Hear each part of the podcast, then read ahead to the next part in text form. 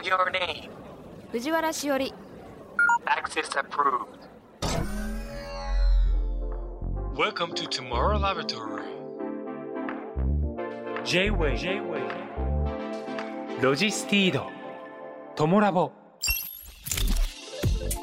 J-WEB ロジスティードトゥモローラボラトリー略してトモラボ明るい明日のヒントを研究するラボのチーフ藤原しおりですトモラボは毎回テーマを決めて社会問題をできるだけ噛み砕いて研究していく番組です。ここトモラボにはいろいろなニュースや情報が届いています。その中からテーマに沿ったトピックスをピックアップして研究していきます。このポッドキャストを聞いた後皆さんの生活の中で何かヒントになれば嬉しいです。ロジスティードトモラボ。This program is brought to you by ロジスティード。今回は2023年4月29日と5月6日にラジオでオンエアした山本仁太郎さんをお迎えして研究したイシューお茶のことのディレクターズカット版です。時勢などの表現はオンエア当時のままお届けしますのでご了承ください。山本仁太郎でよろしくお願いしますす。よろしくお願いいたします。今日のフェローは京都府宇治市にて天茶生産農家の6代目で京都宇治茶房山本仁次郎を営まれている山本仁太郎さんです。あの仁太郎さんと、まあ、お話こうやって、まあ、一応お会いするのは1年ぶりぐらいですかね。そうです6ね。月56月だったかなと思うんですけどあれはね、夏ちょっと暑くなってきたぐらいでしたね。確かね。でしたよね。はい。その説はありがとうございました。本当に。いや本当にもう申し訳ないぐらいあのめちゃくちゃ なんて言うんだろう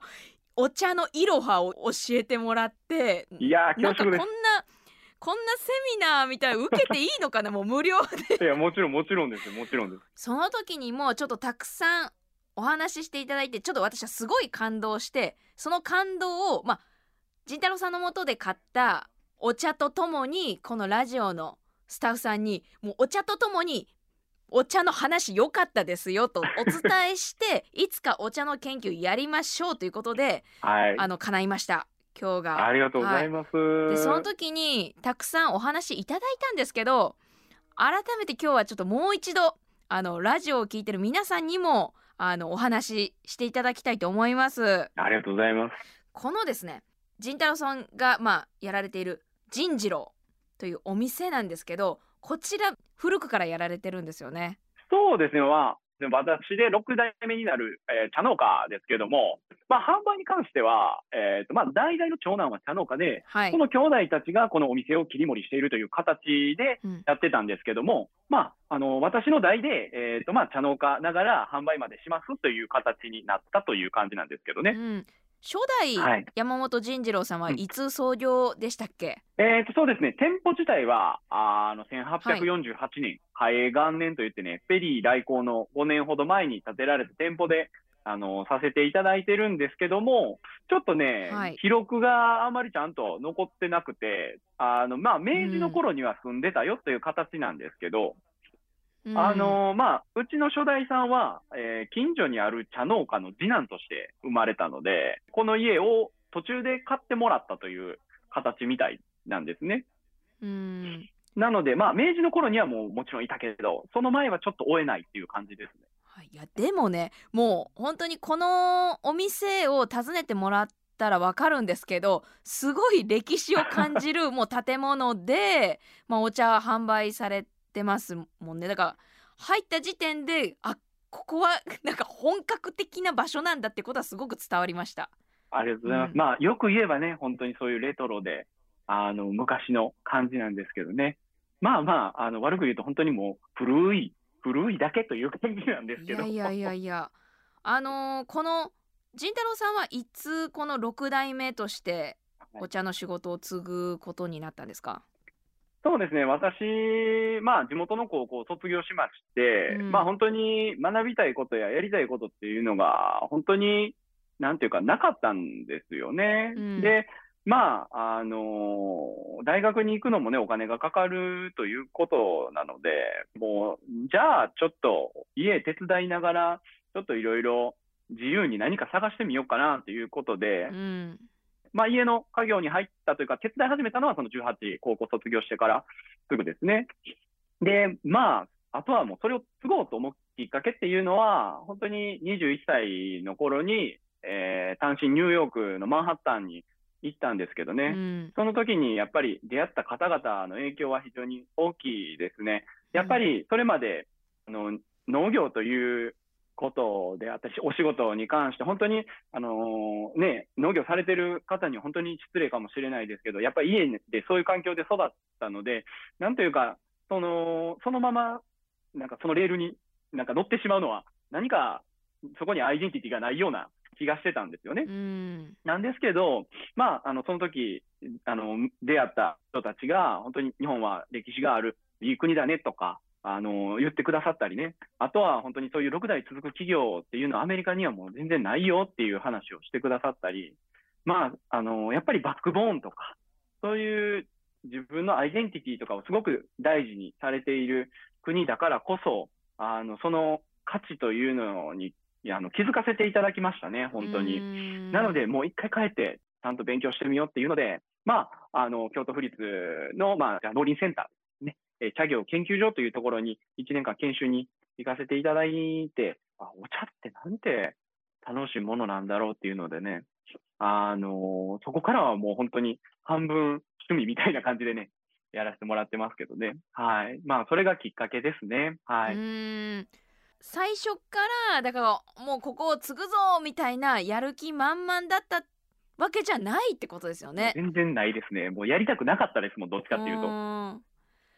ん仁太郎さんはすっと仁次郎を引き継ぐっていうルートじゃなかったからこそなんかそのお茶にまあそこまで興味がないなっていう人たちの気持ちもわかるし、うんでも知ったらこれだけいいんだよみたいなその気持ちも知ってるわけじゃないですか。そうですね、うん。やっぱりもう日本に1200年続く文化で、そのうちまあ宇治のお茶っていうのは800年ほどですけれども、うん。あのやっぱり続くのには訳があるわけですようね。んも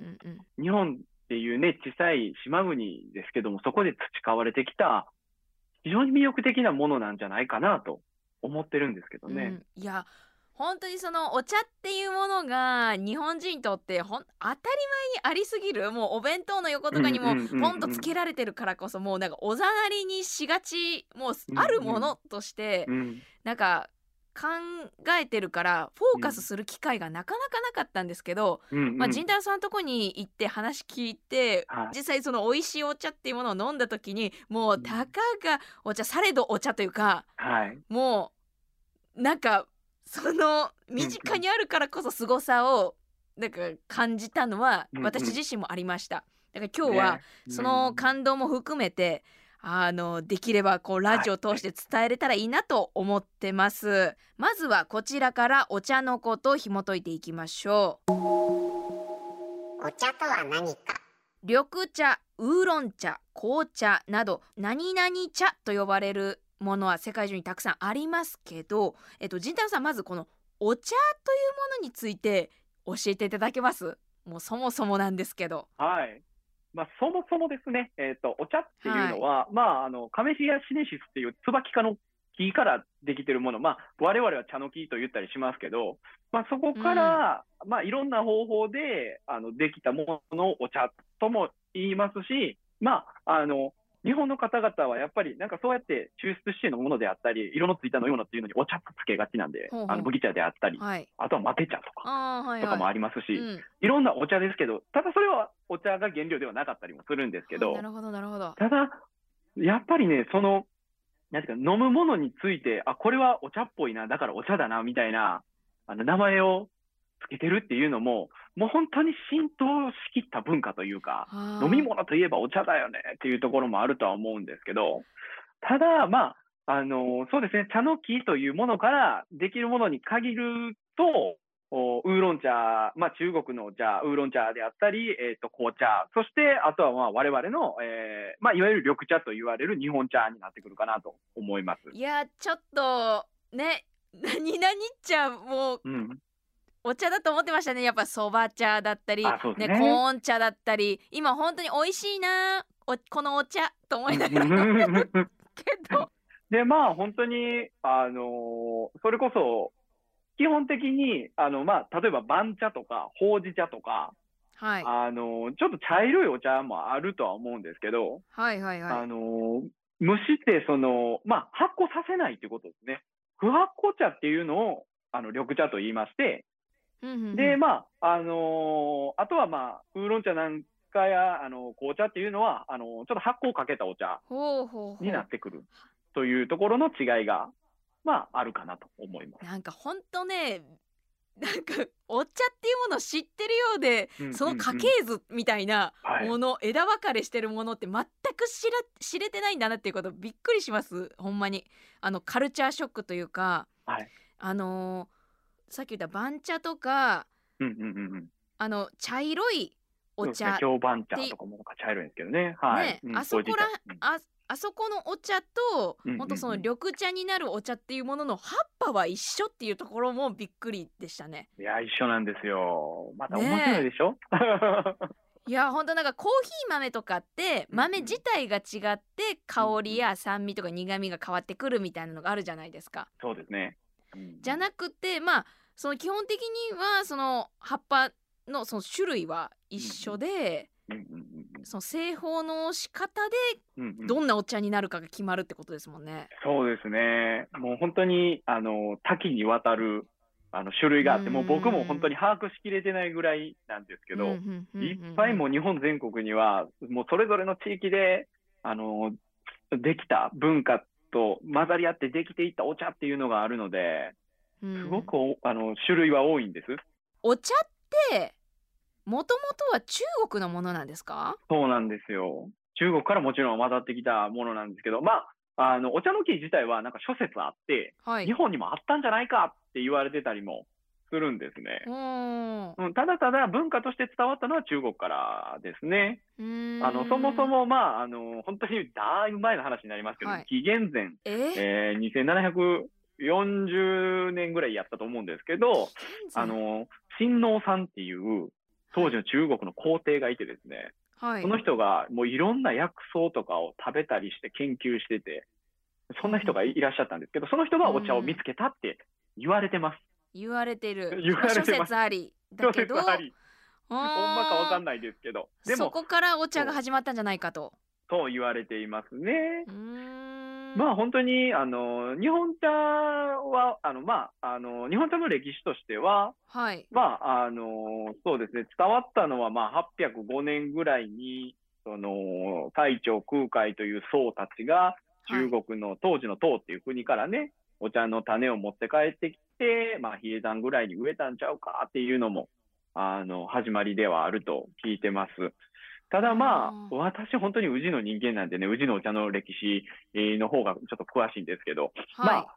まあ、うちのお茶の歴史で言うとその後になるんですけどね、1191年に、えー当時の、まあ、それこそ禅を習いに行った、あー当時の中国は、えーえーそうですね、というい国の時に、えーと、禅を習いに行った方が、あのーそういうお茶を飲む習慣が中国ではあるっていうのに、なんていいものだっていうので、日本にも持って帰ろうっていうので、当時の文化を日本に持ち帰ったと。いうところが、まあ、その時に、えー、戸賀能鉱山寺というね、鳥獣戯画で、えー有名な、あの、京都の北の方の、あの、山の中にあるところなんですけどね、はいはいはいそこの明恵上人という方に頼んで、えーまあ、えーその、戸賀能の周辺と宇治に植えたというのが始まりだと言われてますけどね。はい。まあいろいろうん日本ってくくるとどこからスタートかはちょっといろいろ諸説あるけど、そうですね宇治だと、はいまあこのうんうん1191年鎌倉時代ですかねそうですね。鎌倉そうですね、鎌倉時代ですね、今なら。はいぐ。らいに宇治にお茶が入ったのではないかとはい。いうことなんですね。はい、そうなんです。よ。まあ、本当にその当時、あの、そうですね、1200年前に伝わったと言われているお茶は、まあ、平茶と言ったり、団茶と言われるような、あの、まあ、あの、お茶を蒸して固めたものはい。ですかね。うんうんまあ、それを、えっ、と、削って煮出して飲むっていう、まあ、煎茶法という飲み方のお茶が伝わっていて、うんうんうんで、えー1191年に伝わったのは天茶法という、あのうんまあ、それこそ、えーとお茶を立てるという、まあ、それはあのお粉にして立てて飲む方法、うんうんおお抹茶みたいに立ててして飲む方法っていうのが伝わったんですね。まあ、それがまあ根付いたというところなんですけどね、うん今日あの日本ではっていう感じですね。なるほどはい。その後の歴史もいろいろあるんで、まあ、あのーそう、語りたいのはいっぱいあるんですけども。この後ね、はいじゃあそのはい、そうですね。現代に向かってどうお茶が広がっていったかっていうことを話していきたいと思いますはい。日本のお茶がどんな歴史をたどっていったのかはちょっとざっくりとはいご。ここでご紹介していきたいなと思うんですけどはい。先ほども申し上げた通り、まあ、煎茶法という、まあ、煮出してえー飲む方法というのが出てきて、で、まあ、その後に1191年に、えー、要塞禅師という方が伝えたのが、まあ、天茶法。まあ、お抹茶のように粉にしたお茶を立てて飲む方法ですね。で、まあ、後に、その400年後ぐらいですね、江戸時代中期頃うんうんに伝わったのが、円茶法って言って、ほうまあ、お茶を入れるっていう感じありますよね。はいはいはいあの、山水にちょっと滝に近いような感じですけど。はいはいはいありますねはい。はい。あの、それを円と読むんですけど、はあその円茶法というのが伝わって、それは抽出して飲む方法というのが伝わったんです。抽出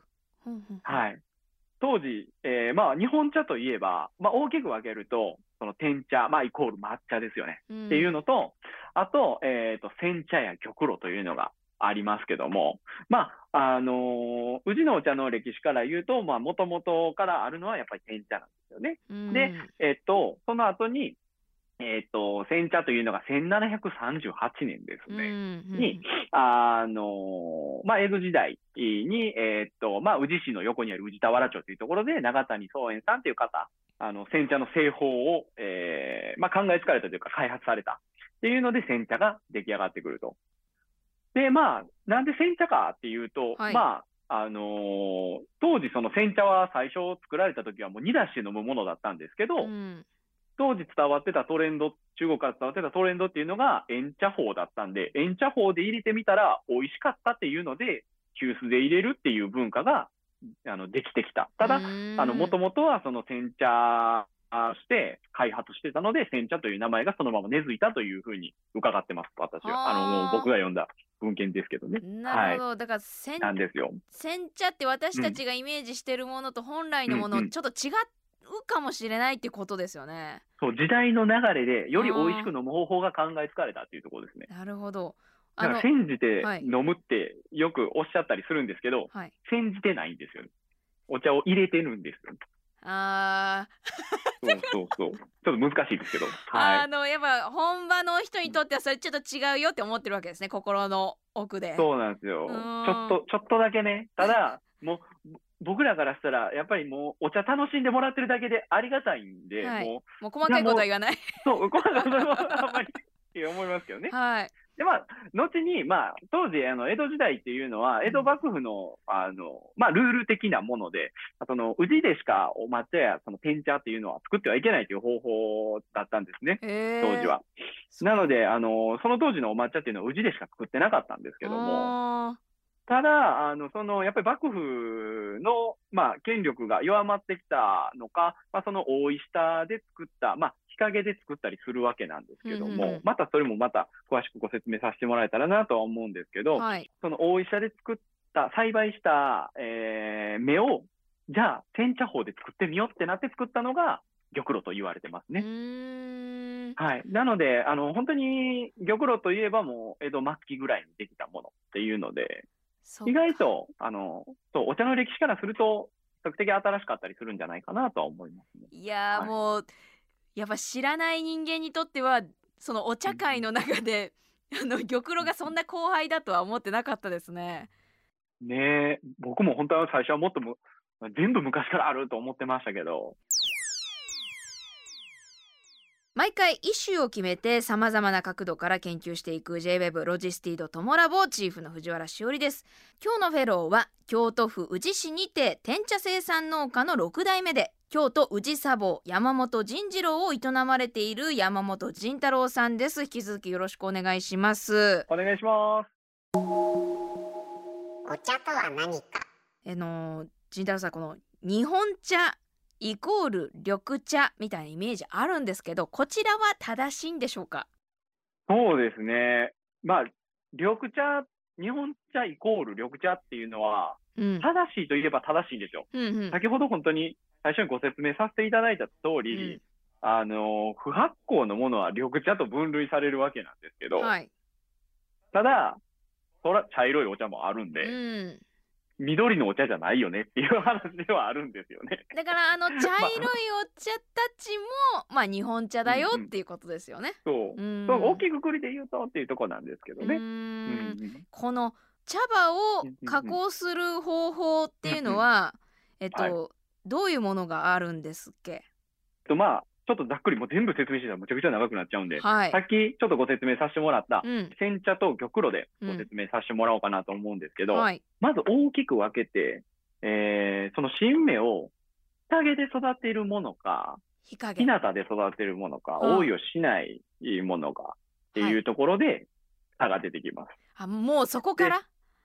ここはもう育て方が違うんですよ、まず。日が当たるか当たらないか。うん。そうですね。うーん。日陰で、えー育てたものを蒸して乾燥させて、はい。で、茎と葉っぱをより分けて、で、葉っぱだけを石臼でひいて粉にするのが、天茶から抹茶というところですね。これが抹茶コースですね。はい。これ抹茶コースです。はい。はい。で、次の第2コースが、日陰で育てたお茶を蒸して、揉みながら乾燥させるっ。ていうのが、まあ、玉露です。これは玉露。玉玉露ですね。で、覆いをしない、えーお茶あ、第3コースですけども、ははいい、。日に当たってるんですね。うん。当たってるお茶を、まあ、摘んできて、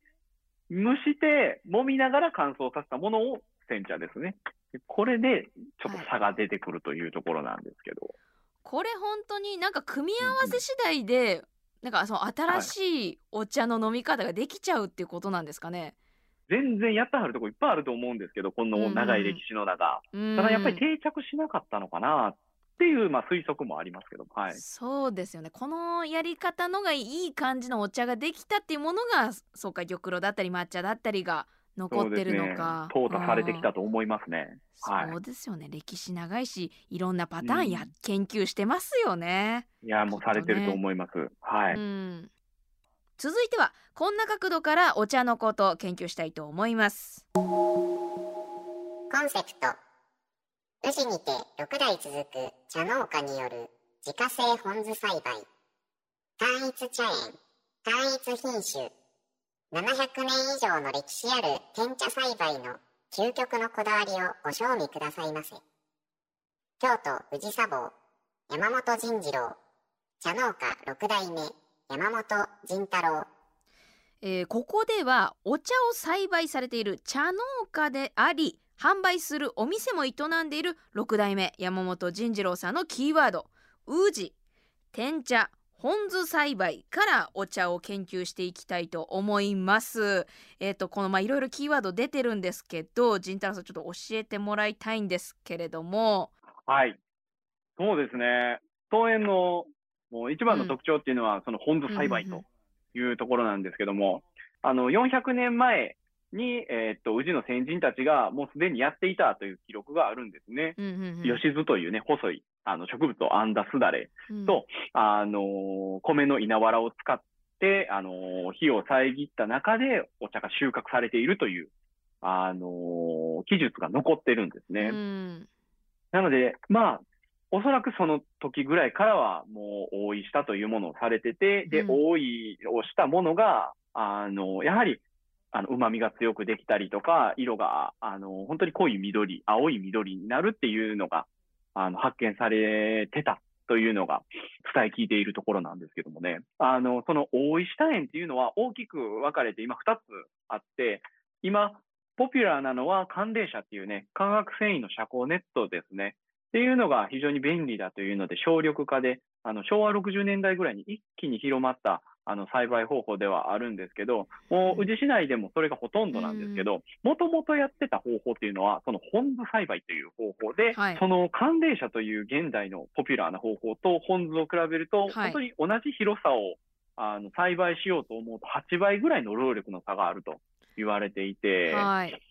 まあ非常に、あの、なんていうかな、手間のかかる方法なんですけども、うん。我々本当に茶園はあの狭いんですけども、その狭い中でじゃあ何ができるんだっていうので、まあ本当に、まあ僕が残そうと思って残しててきたわけではなくて、本当に父や祖父、その前からずっとその本酢栽培をしていて、で、それをまあ継承して残してきてくださってるので、まあ今やれてるというところなんですけど、うんまあその、吉と藁で、あのー日陰を作るという方法でしか出せない香りがあるんですよね。この本酢栽培ならではの香り。そうですね。まあ、あの、覆いをしていれば、あの、お茶の新芽というのは、ジメチルスルフィドっていう、のりっぽい香りっていうのが出てくると言われて、覆いかっていう香りがあるんですね。覆いをしたら出てくる香りっていうのがうんあるんですけども、はい。あの、本当に科学的になんか研究が進められているわけでは、あの、ないようで、なんでそういう差が出るかっていうのは我々もちょっと分かってはないんですけど、ただ、体感として、同じその海苔っぽい香りがついても、なんかね、本酢栽培のものの方がすごく柔らかく優しい香りになるような気気がしてるんですね。ねで、まあ、さらにはですけども、やっぱり、その、今、本土栽培非常に少なくなってきていて、まあ、宇治市内で、えー14件ほどの農家さんが今、されてると思うんですけども、はいはい。全国2万件ぐらい今、茶農家さんがあると言われてるんですけど、本当にもう十数件、20件ないんじゃないかって言われてるぐらいで、わあ割合で言うとかなり少ないですね。かなり少ないんですけども、あまあ、それほど手間がかかるし、資材の確保も難しいと。もうコストもかかってしまうというところもあるとは思うんですけど、うん一度やめてしまうと、やっぱりもう復活するのは難しいと言われているんですね。で、まあ、ただ、本当にその全国茶品評会と言われるうん。生産家さんたちの大会がある中で、天茶の部門においては、やっぱり上位は、あの、本酢のものが未だに多かったりするんですよねそう。なんだ。やっぱこう本酢栽培のやっぱ効果っていうか、うんうんにしか出せないものはちゃんと評価されてるんだな。そうですね。ななので、まあ、それ、これほど少なくなってきてるからこそ、やはり、あの、うちでもずっと続けていきたいなと思っているこだわりのある方法ですね。うん。まあ、やっぱりそれがまず特徴というのもあるんですけど、まあ、もう一つの特徴としましては、えー、堀式天茶乾燥炉という、天茶を乾燥させるためのレンガ作りの大きい機械があるんですけど、とまあ、開発されたのが、その大正13年の1924年なんです大正時代。けど、うんうんうんはい。で、うちにできたのはその翌年で大正14年、1925年になるんですけども、おう今現存する中では、あの、最古天茶乾燥炉になるんですね。うちにあるものが。うんうんうんうん今現存する中で、えっ、と、日本で一番古いものと、まあ、400年前から続く伝統的な栽培方法で、えー作ったお茶というのが、あー当園のこだわりになってくるかなと思いますね。もう育て方とその製法どちらもこう歴史あるやり方でやってるんですね。はい。そうなんですよ。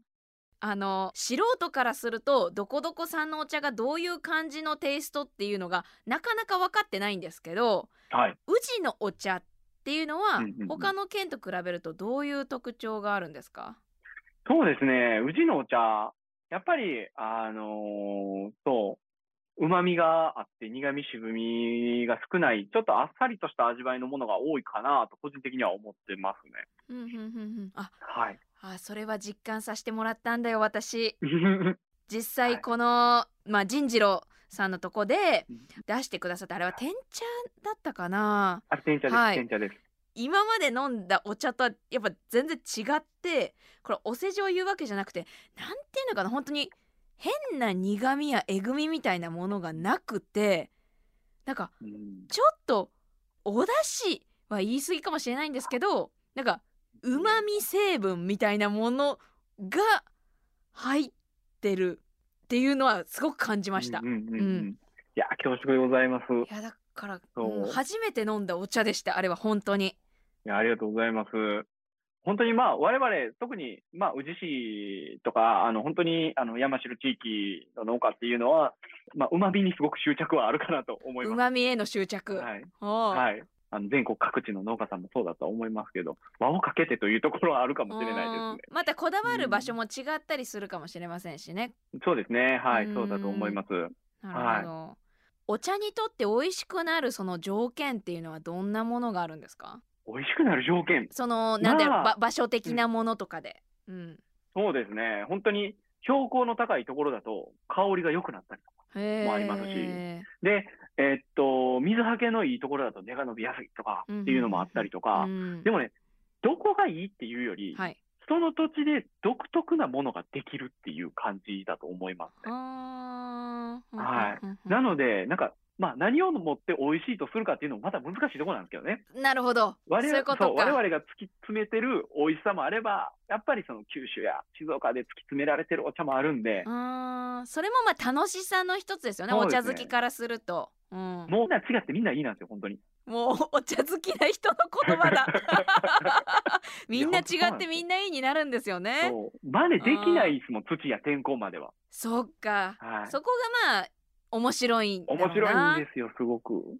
うん、その仁太郎さんはまあ6代目じゃないですかはい。今もずっとこう仁太郎さんが大切にされてることもお伺いしてきたんですけどまあ改めてこの変えずに大切にしていることとか6代目だからこういうふうにしていきたいみたいなことってあるんですか？そうですね。うんまあ、あのーやっぱり我々の農園の良さっていうのは、あの、そういうポン酢栽培、えー日本最古の煎茶乾燥類作ってるよというところではあるんですけども、やっぱりその古いやり方には少し限界も感じている部分もあるので、うんまあ、どういうふうに新しいことをしていこうかなっていう、今、まあ、そういうターニングポイントでもあるかなとは思ってます。あとは、ポン酢に代わる何か、あのー資材っていうのも常にアンテナは張ってますね。うーんやっぱうんその製法をずっと続けていくために。はそうですよねその本図の材料がないといけませんもんね。うんそうですね。例えば、ポン酢で使う藁なんですけど、はいその藁の一部は、あのー、自園で持ってるその、田畑、まあ、いわゆる、まあ、田んぼがあるわけですよ。うん一部ですけど、自分たちで藁を、あの、確保してるんですけど、うんうんで、今、やっぱり藁の確保も非常に難しくて、わらか。ははいまあ、コンバインとかっていう機械ね、ご存知かなと、皆さわかります。もはい。はい、あの、あの車みたいな感じで乗って、で、まあ、バーっと米を収穫していくんですけど、はい。あの、そんなに必要のないものというので、もうコンバインで刈り取った藁っていうのは、刻んで後ろから捨てちゃったりするんですね。はあはあ。あでも土にすき込んじゃったりするんですよ。なんか飛んでるの見たことありますね。細かくビビビビビビって同時に。そうそう。ああ、そうなんですよ。後ろからバーって出てる出てる出てる。あ、はいあれあれを見るとああうんもったいないもったいないってなるわけですね。ちんたろ思っちゃうんですよ、僕たちがね。あー切り切り刻まれてる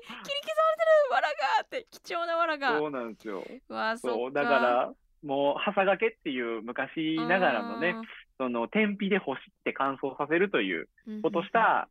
その長い藁がいいっていうので、でも、今は周りの、あの、米農家さんにね、働きかけて残してもらってたりはするんですけど、はい。まあ、今後、もう自分たちで全部確保していかないといけないかもしれないなって思うところもありますしね。なるほどな。やっぱりこの守り続けてきたものもこの時代とともにどうやったら守れるだろうとかあとどうやったらねまた新しいやり方を生み出しした方がいいのかとかそういうことをやっぱ考える時代になってるのかな。そうですうねん。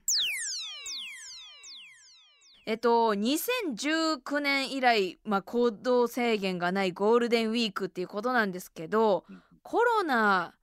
でどうでした？大変でした？そのお茶そうです業ね。界というか。まあ、うん茶業界自体は本当に、あの、そうですね、まあ、国外の観光客の方の需要というのも非常に多かったあーですうんし、やっぱりその旅行者があの激減してしまうという状況、全く来ないという状況は、まあ、非常に茶問屋さんであったり、茶商さんにとっては厳しい状況だったと思いますし、我々にとっても、あの非常に厳しい状況でしたね。まあ、あのお茶が余ってしまうというような状況もありましたし、余ってしまう。うん。そうですね。これだけ売れるだろうなと思って、あの、当園でも確保していたものが、うん。あの、あまり、あの、売れなかったみたいなこともありましたしう、ん。まあ、で、まあ、そういうお茶に関してはもう、なんていうか、何か、まあまあ、他に、あの、お茶は本当に捨てるところがないというところもあるので、うん。あの、お茶自体は熟成するものもありますし、まあ、あの、はい。我々の天茶なんかはもう2年寝かして3年寝かしてっていうものもあったりするので、うんあの、まあ、そういうのもあるんですけど、まあ、それにしても非常に、あの、厳しい状況でしたし、あの、あとは本当に我々なんかは、特に宇治市内は本当に8割方まだまだ手摘みなんですよね。うんうんうん。なので、あの、人手が必要なんですけども、そっかそっかそっか。そう、はい。いくら屋外とはいえ、密集して積むというのはどうなんだと。いうのでやっぱりお茶摘みさんに対して、どういうふうなコロナ対策のの対策をして臨むのかというのは、非常に我々、いろんなあの生産組合とかもあるんですけど、そうういうところで、あのーもんでもんでして、まあ、こういうふうにえーしようというのを決めたわけですけど、まあ、あの、そういう意味で、やっぱり、高齢の方も多いので、昔からうちの茶園にやってきて、あもう積んで、えー来てもらった方も多くいらっしゃいますので、で、まあ、やっぱり家族から、ちょっと、もう今今年はやめとこうって、あの、言われちゃったっていう人もいらっしゃいましたしね。なるほどだそのお客さんがとかその販売の面だけじゃなくても、そもそもそういうつお茶を作る段階からコロナの影響があったんですね。んそうですね。ま今あ、普段はの栽培はね、父と二人でやってますんで、あれですけど、どうしても、あのーその適材に関しては我々手摘みなので、ううん。ん、そういうところがありましたね。どうですか？そのコロナもだんだんこう緩やかにまあ世の中にちょっと情勢変わってきてますけど。そうですね。うん。はい。あのー本当にありがたい話うんで、うんうん。もう、まあ、宇治も京都もですけども、もう昨年の10月頃ですかね、あの、水際というか、その、あの、海外のお客様、あーに対する、その、なんていうか、規制が緩くなったというか、うんあーっていうこともあって、あの、海外のお客様たくさん来ていただいていて、もう、今も、それこそ、あの、お非常に多い人手になってますね。で、コロナ前ではいらっしゃらなかった方々も、やっぱりもうコロナが明けて、やっぱり日本に行きたいって思ってくださる方も多いのかなと。本当に東ヨーロッパや中東の方が多いなと思ってます。あーなんか以前ではちょっと見なかったかもなみたいな。国の方々がそうですへーはい。嬉しい限りです。そうで。すねはい。J-WEB ロジスティードトモラボ明るい安のヒントを研究するラボのチーフ藤原しおりです京都府宇治市にて天茶生産農家の6代目で京都宇治茶房山本仁次郎を営まれている山本仁太郎さんをお迎えしていますがこのトピックから紐解いていきましょう。植物の次はお茶。朝ドラの主人公に推薦したい三代目堀井長次郎。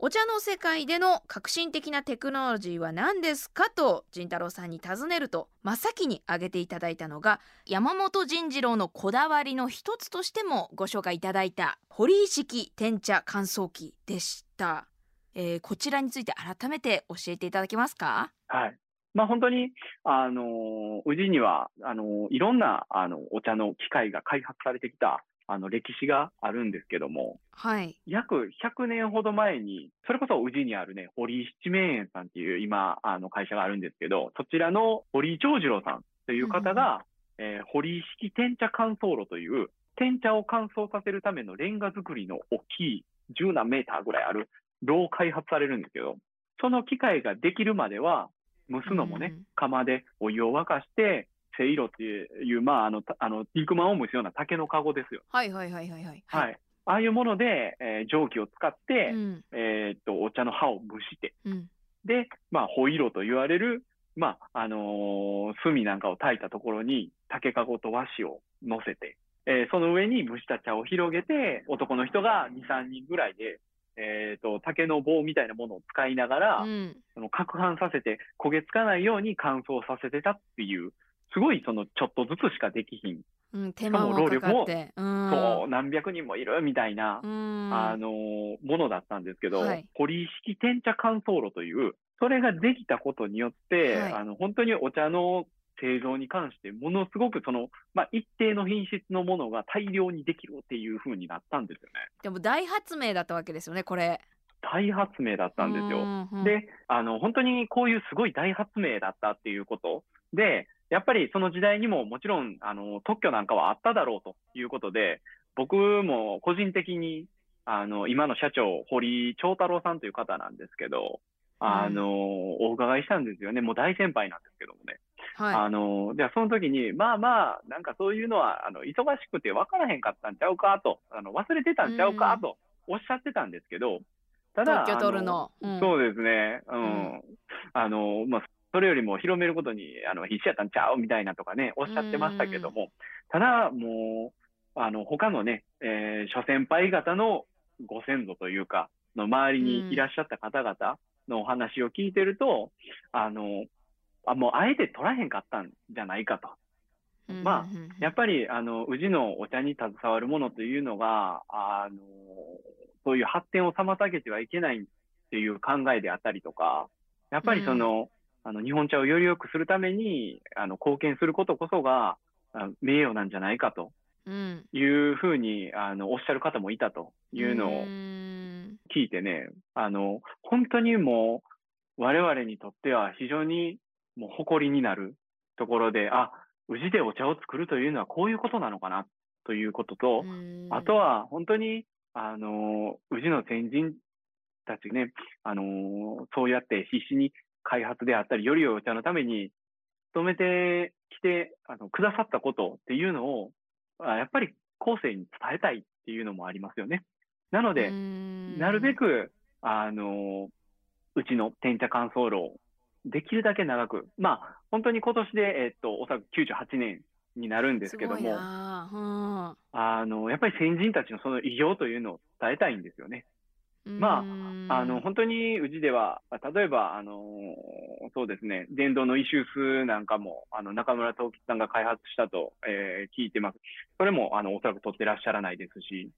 うんあの、やっぱりそういう考えがあったんじゃないかなと、個人的には思っています。うーんななんかねそのお茶業界の人たちの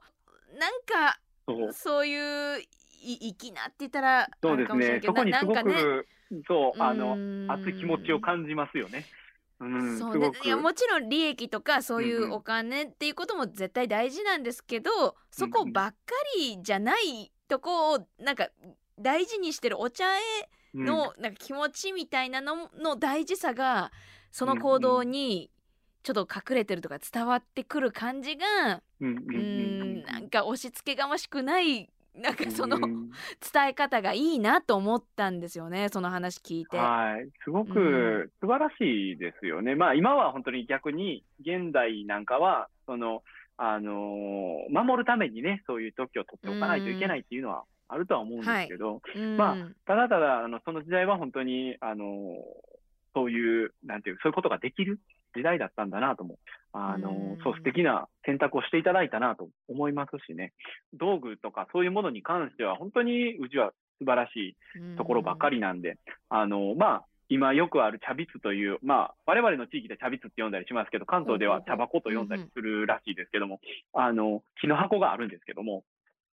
まあ、よく、ああの、多分、老舗のお茶屋さんなんかにはよくある、うん。あの、大きい乾筆とも言ったりするんですけどね、茶筆と言ったりするんですけど、まあ、それを開発されたのも、えっ、と、辻利右衛門さんという、今、辻利という、あの、はいはいはい。お茶屋さんがあると思うんですけど、そこのね、創始者の方が、あの、考えつかれたと聞いています。まあ、それ自体もやはりそれまでお茶を運ぶのは茶壺だったんですけども、うん。うんうんお茶壺道中とかでも有名なんですけどね、うん宇治からあの江戸城へというので、お茶壺をあのお大事に運んだと。ただ、壺っていうのはやっぱりあの想像の通りですけど、割れやすいというのもありますし、うんあのーやっぱりお茶っていうのは湿度にも弱いので、うんあの管理するには大変だったんですよね。その中で茶筆というのはブリキ張り、内側がブリキ張りっていうのもあって、その湿気を抑えることもできるし、何よりうん乱暴に扱っても大丈夫っていうので、海外にお茶を送れるようになったんですよね、そこは。っ。ていうのもあって、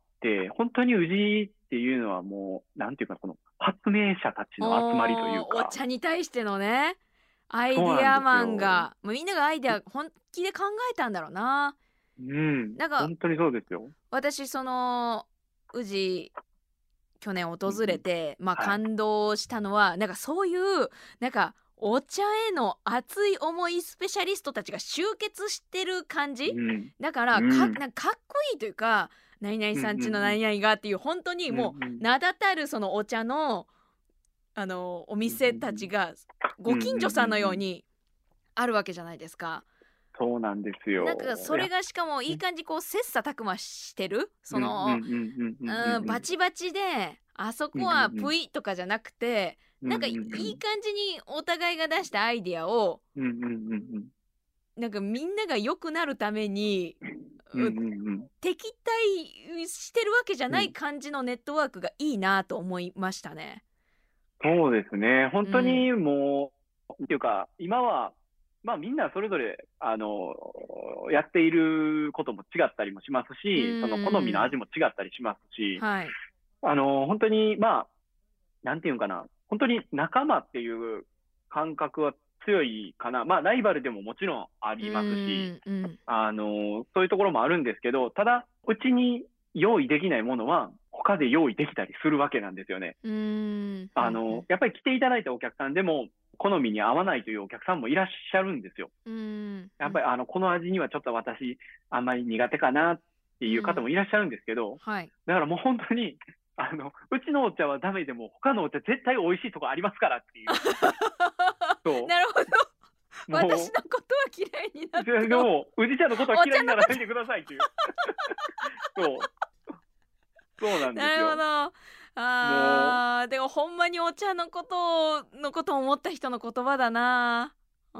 はい。例えば、もう煎茶探して、ちょっと、あの、いい雰囲気なんで入ってきましたって言われて、うわ、うちは天茶と抹茶しかないんですってな。じゃあもう天茶やったら、ーうんあの、橋の向かいのっていうね。はあ、うんなんかそれって珍しいことだと思うんですよお客さんもびっくりすると思うんですよ他のお店をこううん提案されるっていいの？ってなるというかでもそういうことが普通に行われているそういうことができるっていうのはやっぱ根底にみんながお茶っうんていうものが好はいきっていうことがあるからできるんだろうなと思いますね。そそうでこがすね。ちょっと感動したとこでした。いやー、うん恐縮です。ありがとうございます。はい。88夜。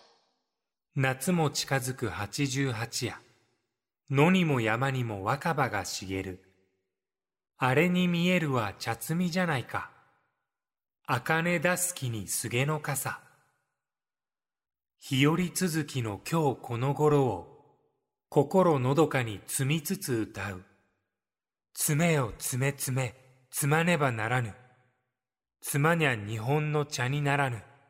明治45年1912年に発表された尋常小学唱歌に掲載された作詞作曲ともに不詳の歌「茶摘み」の歌詞でした、えー農林水産省のホームページを見てみると88夜とは立春から数えて88日目にあたる日のこと。暦の上ではこの日から夏になり農作業を始める目安になりましたがこの頃はまだ昼と夜の寒暖差が激しく農作物が遅霜の被害を受けることも少なくありません。そのため江戸時代頃から天候への注意を促すため暦に記されるようになりました。また米の字を分けると88になることや末広がりの8が重なることから縁起のいい脳の吉日ともされています。88夜の別れ霜という言葉がありこの後は霜の心配がなく農家では茶摘みなどに精を出します。この日に摘んだお茶を一番茶として飲むと一年を無病息災でいられると伝えられています。とあります。はい。例年5月2日前後が88夜にあたり今年2023年も88夜は5月2日でした。ということで先週と今週はお茶のこと一週に研究しています。えー、トモラボでは今までまあ魚のことだったりカカオのことの研究の中で気象と気候との関係が、まあ、毎回出てきたんですけれどもこの仁太郎さんこのお茶と88夜にはこうやっぱこう気候とか気象関係がありますか？はい。あの、もう本当に我々農家にとっては気象っていうのは、もう一番大事なところなんですけどもね。うーんまあ、それこそ、あの、88夜ですけども、あの、まあ、立春から88日目ということで、まあ、そのうん日に、まあ、先ほどのご説明通りですけど、あの、88夜に摘んだ、あの、新茶は、あの、無病息災にいいよっていうのが、あの、言われていたりとか、っていうのはもう昔からの言い伝えみたいなところであったりしますし、確かに88日過ぎたぐらい、5月2日頃っていうのは、うん。もうその霜の心配がないっうんていうので、うん。あの、いい時期でもあるとは言われてますけど、うん。やはりもう、私この世界に入って本当に、えー18年、はい、えーお手伝いから含めてですけど、やらせてもらってますけども、あの、本当に我々農家は、あの、まあ、気候にはもちろんですけど、うん。やはりその収穫するお茶の木と相談してですね、うん。やっぱり、あ、ちょうど今美味しいだろうなっていう時期に摘み取るわけなんですよね。うんうんうんうん。あの、私の、あの、茶園があるのも、えー宇治川右岸の川沿いにあるんですけども、はい、まあ、あの、まあ、店舗からは、えー車で10分ぐらいのところにあるんですけども、そこは、なんていうかな、まあ、ちょっとね、冷気の溜まりやすいところなんですよ。山からちょうど冷気が降りてくるようなところで。はあはあはあはあはあはあなので、あのー比較的遅いんですね。なんで、あの、積むのも遅くて、だいたい、僕、本当に小さい時から、もう、茶工場の横に僕の部屋があるぐらいなので、はい。あの、お茶摘み始まったらすぐわかるんですよ。すごいなあのとこに部屋がある。で、うん。明日から始めんで、みたいなことは、もうまず言われてなくても、なんか体感として、あ、明日からお茶摘みなんや、みたいな感じ。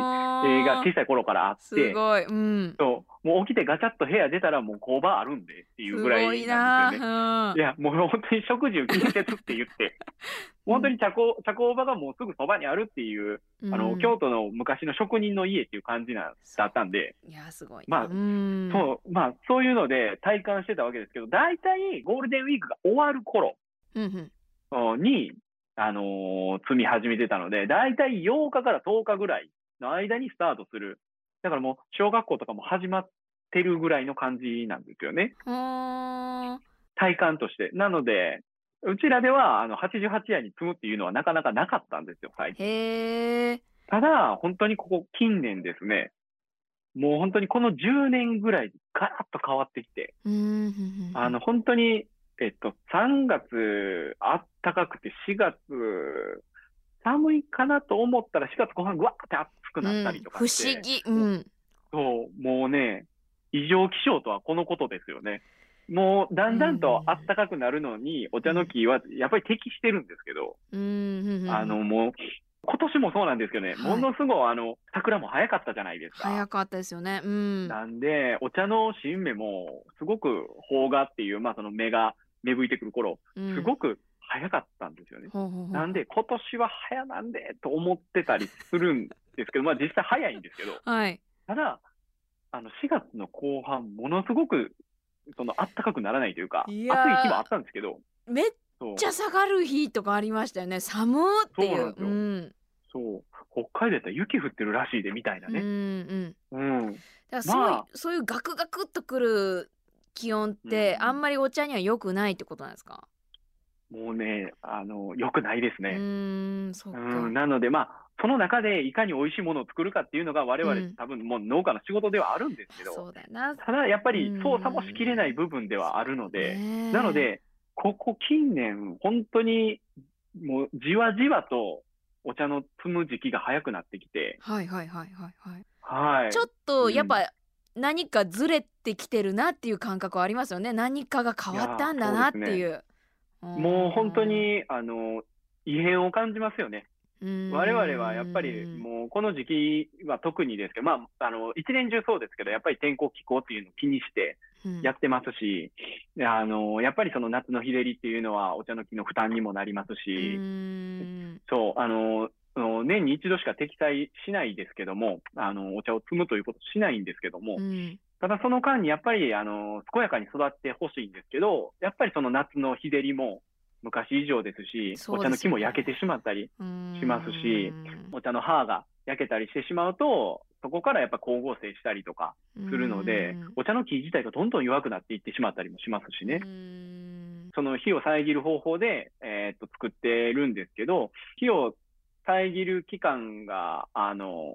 あんまりにも長すぎるとう、ん。やっぱりお茶の木も不自然な状態なので弱ってしまうんで、そうだんだんと暑くなるという環境なら、えーっと、このぐらいで済むのにっていうところもああるんですけど、今みたいにもうバッと放火が早くなって、で、さらにあの温度があの低くなって、芽が育ってくるのを待ってると、不自然な時間がすごく長くなってしまうんですよね。うんうんうんお茶の木にとっては。うんなので、お茶の木のなんか健やかにというか、まあ、健康を考えるのであれば、あの火を遮るストレスっていうのもなるべく必要最低限ではあってほしいところなんですけど、うん最近のこの気象ではなかなかそういうところは難しいですね、本当に。そうかだから本当にすどんどんどんどんもともと量がね数も限られてるものがさらにこう被害によって取れにくくな量も少なくなったりとか貴重なものになってはい。きてる、そうですね。収穫とかが前倒しになることによってなんかその販売とかになんか影響とかってあったりするんですか？なんかその前倒しになっちゃうことって。まあ、特段、そうですね、販売に関してはあんま大丈夫りないかなとは思いますけど、うん。あのーそうですね、ただただその茶樹への影響っていうところと、あとはやっぱりそのそこの異常な気象の中で、いかに美味しいものを作るかっていうことを試行錯誤するっていうのは、むなかなか難しい作業ですね。あのやっぱり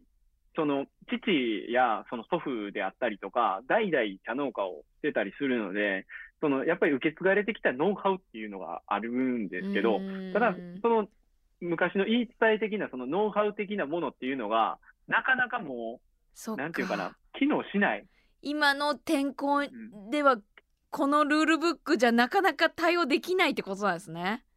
そうなんですよ。ああそうだよねだから予測不可能なことがめちゃくちゃ起きてるってことですよねこの気候が。ん。そうですね。なので、あの、本当に諸先輩方の助けがあって、こういう時はこうだよっていう話を、本当に、あのー宇治市内の茶農家の先輩たち、本当に優しい方が多いので、うん。あの、そう、ちょっと前にこういう時があったとか、例えば、あの、山と川ではちょっと違ったりもするんで、山でこうぐーっとなった時は、あの、天候が変わった時はこういう状況だったよっていうのとか、こうういう都市の製造はこうだよっていう、あの、アドバイスもいただけて、本当に、あの、助かってるん。状況ではあるんですけど、ただやっぱり最後に決めるのは自分たちなんで、うん。そう、あの、なかなかもう本当にセオリーが通用しなくなってきましたね。うん。いやなんか私はその去年実際に美味しいお茶を飲んで、あお茶ってっていう風になんかめっちゃ身近にあったものだけど感動する？あ大切にしていかんといけないなってお思う感動があったんですけど、なんかやっぱり、りきっとなんかそういう簡単に残せるものじゃない苦労もいっぱいあるんだなっていうのもやっぱ知ったけど、うん。なんかまあ日本人はお茶にもう慣れ親しみすぎているから一生、うんまああるでしょうって多分また気軽に飲めるでしょうって、まあ思うと思うけどなんかそういう空気のように当たり前のようにあるものって一番意外と大切にねしなくちゃいけなかったりするよなと思って私はすもっとこう広まったらいいなとか思ったりしたんですけど去年仁太郎さんとお話しした時に広く簡単に手軽に飲めるお茶を広めるひ人も必要。で、うん。本格的に時間をかけた手間がかかる貴重なまあここでしか飲めないお茶ここでしか手に入らないお茶っていうものを出す人も必要でなんかそのはい。役割分担をしてなんかお茶の入り口が絶対にこれじゃないといけない。ちゃんとした敷居の高いこの本格的な飲み方じゃないといけないんだっていう決まりは仁太郎さんの中でも設けたくないみたいなこともうん言われてたのもあなるほどって思ったしなんかやっぱお茶っていうものまあ日本人だけどちょっと踏み込んでいいものなんだろうかとか礼儀とか作法とか知らないとなんか飲み方とかきっとあるんだよねってなかなか踏み込めないとこがあったりとかするんですけど、なんかそういうことを全然気にしないでくださいっていうことをめちゃめちゃあの強く言われた印象もあって、なんかそれぐらいやっぱ気軽に飲んでもらいたい。もっとなんか美味しいってことを気軽にもうちょっとラフにいいものを飲んでもらいたいっていう気持ちが伝わってきて、あい、うんうん。なんかうーんかしこまったやり方だけが正しいわけじゃないんだなみたいなのははい、すごく去年思ったことでしたね。うーん。そうですね。本当に、あの、やっぱりよくおっしゃる方多いんですよね。お抹茶好きやけど、なんか、あの、なかなか、その、始めるのは難しいなって、えーおっしゃるんですよね。え、何が難しいんですかっていう、は、あの、私、そう、生産家としては、お抹茶って一番インスタントだなと思っていて、うん本当に粉をあの茶筅で、えーお湯で立てるだけで、あのー飲めますんで、うん一番、そう、急須で入れるお茶に比べても、あの、お手軽かなと思ってたりするんですよね。うんで、でもやっぱり、その、お茶の文化って今までその茶道であったりとか、あの、本当に、えっ、と、歴史的な偉人の方々が築いてこられた、あの、おまあ、茶道、茶道とも言いますけども、あの、素晴らしい教養で文化で、うんすごい、あの、いいものなんですよ。うんただ、あのーなんていうんかな。やっぱり、今で、本当に、あのーもうすぐに手を出せる人たちばかりでないっていうのはもちろんですし、うん。あの、そういう中で、ただ、あの、日本のお茶っていうのは、やはり中国から入ってきた時に薬として入ってきて、うん。やっぱり体にいいものだからこそずっと続いてるわけなんですよね。うん。合う合わないもあるとは思うんですけど、うん。その中で、あの、楽しまないともったいないっていう、で、生産家としては、やはり飲んでもらって、そこからがスタートみたいなところもあるんですよね。うんうん。んなので、本当にまずは、あの、味からでもいいですし、もう、まず楽しむことから入っていただいて、うんで、まあそういう素晴らしい教養もあったり、文化があったり、うんで、そこからお茶の世界っていうのはもうすごく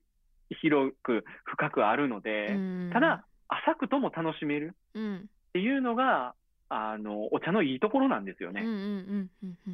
で、何よりも健康にもいいという、うんそういうところもあるので、日本国内、まあ、今、あの、最北端は、あの、新潟の村上市と言われてますけど、村上茶っていうね、あの、お茶があるんですけど、ただ、はいはいあ本当に、あの、沖縄の本島までお茶を作ってるんですよ。ほーそっかうんそう。なので、